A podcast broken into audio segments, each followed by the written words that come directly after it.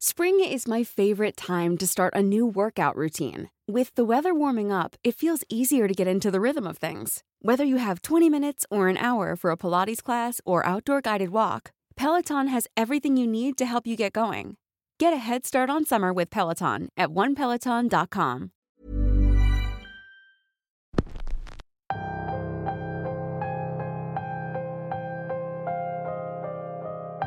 Historias como la de hoy se cuentan por montones en las fábricas o maquiladoras de todo el mundo. Almas en pena que no logran distinguir entre la vida y la muerte y que regresan a donde pasaron la mayor parte de su vida. Pero ¿qué pasaría si quienes regresan no vienen con la intención de trabajar, sino de tomar venganza? Justo de eso trata la historia de hoy. Bienvenidos una semana más a Radio Macabra su programa favorito de la noche. En esta ocasión les traemos una historia actual, una historia que sucedió hace relativamente poco y que nuestro protagonista jura que sigue pasando. El episodio de hoy se titula Sucedió en un ingenio del sur y es traída para ustedes solo aquí, en Radio Macabra. Éxitos que te matarán de miedo. Asegúrense de estar acompañados, pues esta historia los va a dejar con los pelos de punta. Nosotros estamos a punto de comenzar.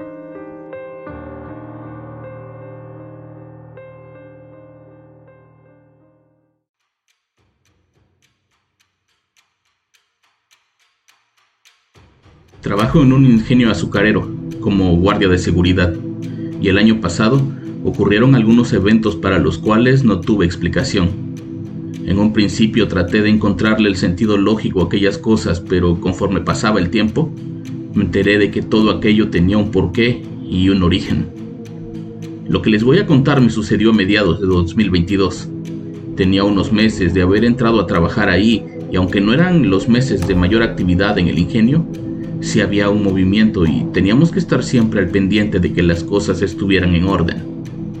Recuerdo que era junio el calor en la zona era insoportable y los mosquitos son una plaga que no se puede controlar. Nosotros tratábamos de pasar el mayor tiempo posible dentro de la oficina que estaba destinada para los elementos de seguridad. No teníamos aire acondicionado, pero sí nos ayudábamos con un ventilador de pedestal que nos aligeraba un poco el calor y la presencia de mosquitos. Cada cierto tiempo había que salir a dar rondines para asegurarnos que no anduviera algún ladrón sacando cosas que no le pertenecían. Siempre durante esa época del año éramos dos los elementos de seguridad. Uno salía a hacer rondines y otro se quedaba por si alguien llegaba a las instalaciones para abrir y cerrar el portón. Fue durante una noche muy calurosa en que el primer episodio extraño sucedió. Recuerdo que estaba caminando en el patio principal, revisando que los camiones de carga estuvieran bien cerrados y que no faltara nadie, cuando escuché de repente la voz de una mujer que me llamaba por mi nombre. En algunas ocasiones mi esposa llegó hasta la planta para llevarme de cenar o para darme alguna noticia urgente, pero esa noche no tenía nada que hacer ahí. Como el grito provenía de una de las rejas me acerqué hacia allá, pensando que había sido ella. Conforme caminaba en esa dirección, me di cuenta que ahí no había nadie. Todo estaba en una completa oscuridad y calma. De pronto, el ruido de una puerta de metal cerrándose hizo que me pusiera en alerta. Estaba seguro de que aquello era una de las puertas de los camiones. Regresé con precaución pensando que alguien se había metido y estaba intentando robar algo del interior. Revisé todos y cada uno de los camiones y no vi nada raro. Eso me tranquilizó. Pensé que tal vez el ruido provenía de otro lado afuera del ingenio y que el calor estaba jugándome una mala pasada, por lo que regresé a la oficina para tomar un poco de agua. Al llegar mi compañero se extrañó de que hubiera hecho el recorrido en tan poco tiempo pero le dije que solo había regresado a tomar agua y regresaría a hacer mi rondín. No le quise decir lo que me había pasado porque en sí no había sido algo tan extraño hasta ese momento. Después de refrescarme un poco regresé a mi labor. Me dirigí directamente hacia las oficinas administrativas pues era parte de lo que teníamos que hacer noche a noche. Asegurarnos que todas las puertas estuvieran bien cerradas.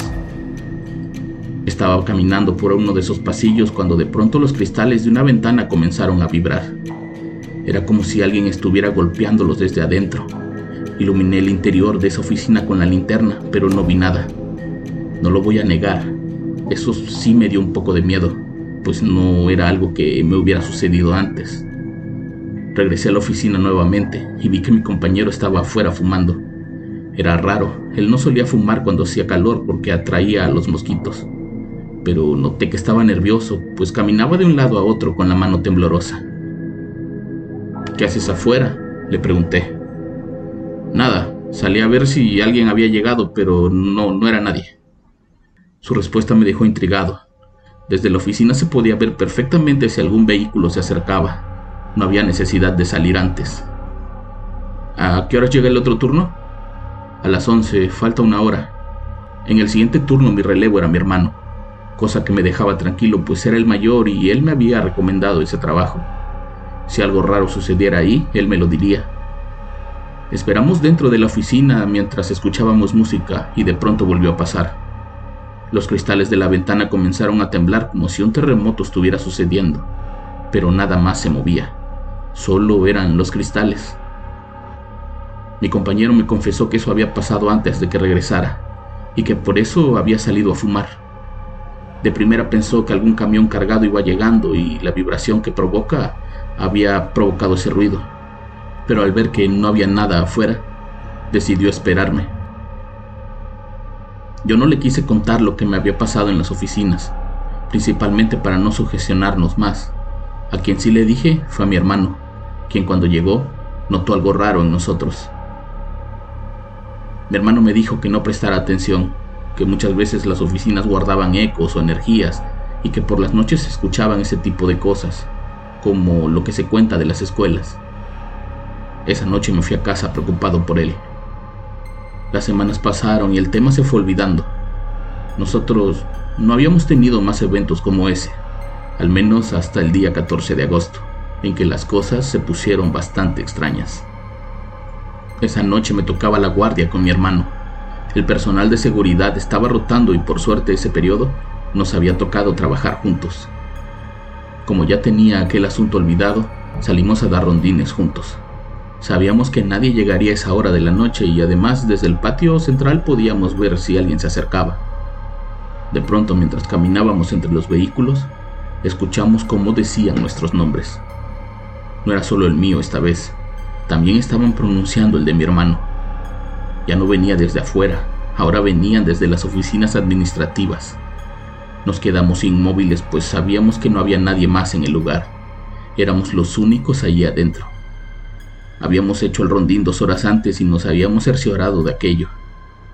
Mi hermano me dijo que volviéramos a nuestra oficina y no saliéramos, que seguramente era un ladrón, que era mejor llamar a la policía para que vinieran a auxiliarnos. Caminamos deprisa hacia nuestro lugar cuando volvimos a escuchar esa voz rasposa de hombre llamándonos desde la oficina.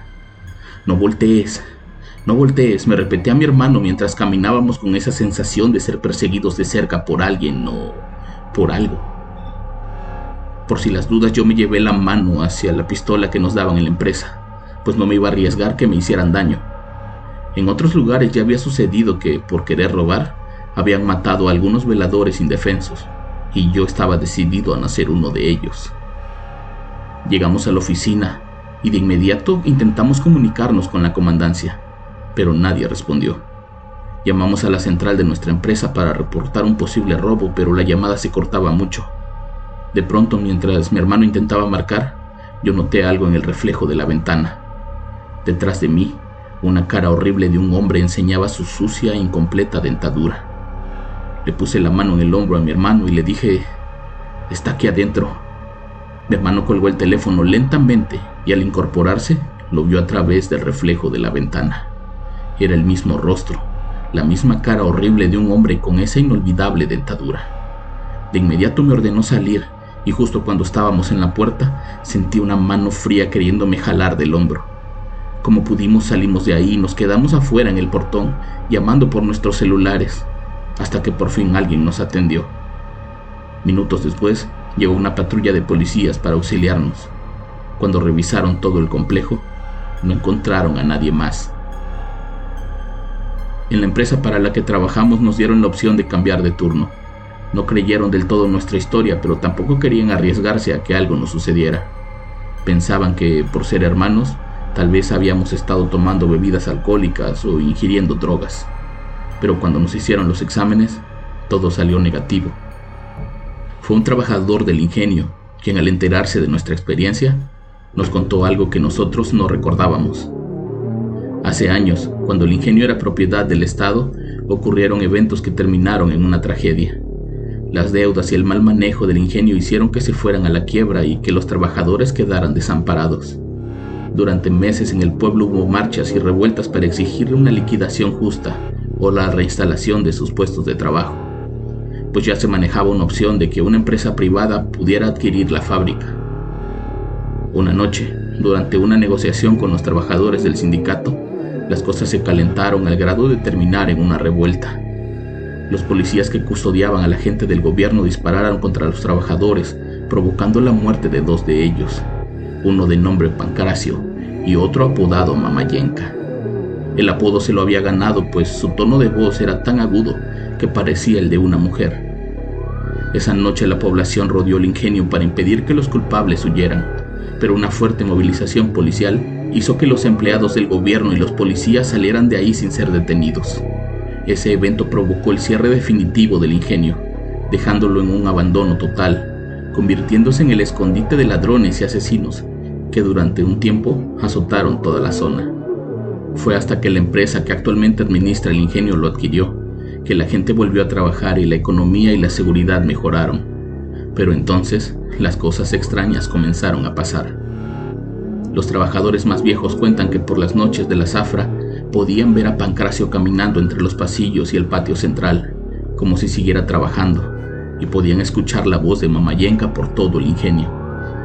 Los más creyentes pidieron a los encargados del ingenio que los dejaran hacer una misa para el eterno descanso de sus compañeros. Y después de eso, parece que las cosas se detuvieron, al menos hasta ahora. Los siguientes meses los compañeros encargados de las guardias que incluían la noche reportaban únicamente ruidos. Nadie reportaba ver personas en el interior. Durante la zafra de este año, un trabajador tuvo que ser llevado a urgencias, pues dice que mientras cargaban un camión, uno de los fallecidos lo miraba fijamente desde el estacionamiento y de repente desapareció frente a sus ojos. Mi hermano y yo seguimos trabajando en el mismo lugar no podemos decir el nombre del ingenio por cuestiones laborales, pero estamos seguros de que algo hizo que aquellos extrabajadores dejaran su eterno descanso y volvieran al lugar donde sufrieron aquel cobarde ataque. Todos los días al entrar hago una oración por ambos, ya que mi hermano y yo somos los únicos que pudimos ver a Pancracio y haber escuchado a Mamayenka. Que Dios los tenga en su gloria y que nunca más los tenga que volver a ver o escuchar.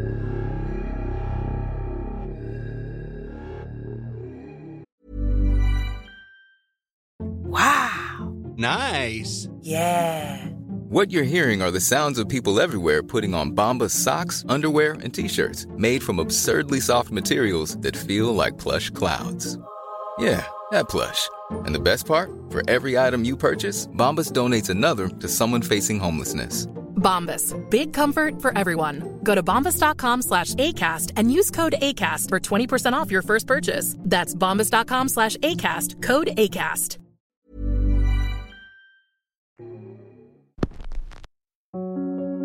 ¿Vienen en paz o buscan vengarse de quien sea que porte un uniforme?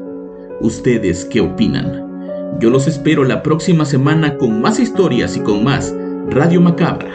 Éxitos que te matarán de miedo. Buenas noches.